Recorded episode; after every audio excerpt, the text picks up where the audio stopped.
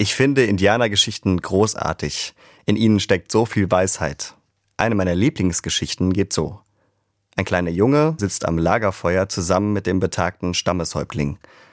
Dann stellt der Junge dem gelehrten Mann eine Frage, auf die er schon lange eine Antwort sucht. Er fragt, Häuptling, warum gibt es Gutes und Böses in der Welt?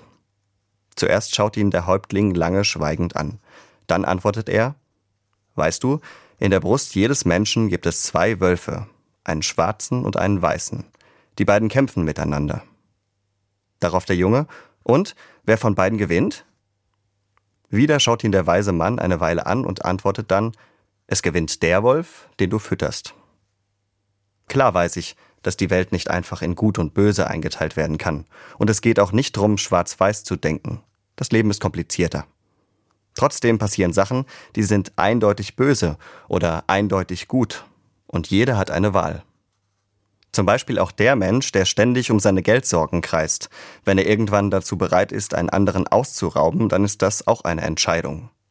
Oder ein anderer Mann, er hat mit Hilfe einer psychologischen Beratung immer wieder den Streit mit seinem alten Freund reflektiert und nach Monaten ist er endlich bereit, sich mit ihm auszusprechen. Oder auch ich. Füttere ich zum Beispiel meinen Kopf nur mit Nachrichten, die von Tyrannen und Gewalt berichten, oder höre ich auch dann ganz bewusst zu, wenn von Fortschritten in puncto Menschlichkeit und Gerechtigkeit berichtet wird. In unserer Welt passiert ganz viel zwischen Schwarz und Weiß. Die Indianergeschichte hat mich gelehrt, es ist an mir zu entscheiden, welche Schattierung in mir gewinnt. Denn ich habe es in der Hand, welchen Wolf ich füttere.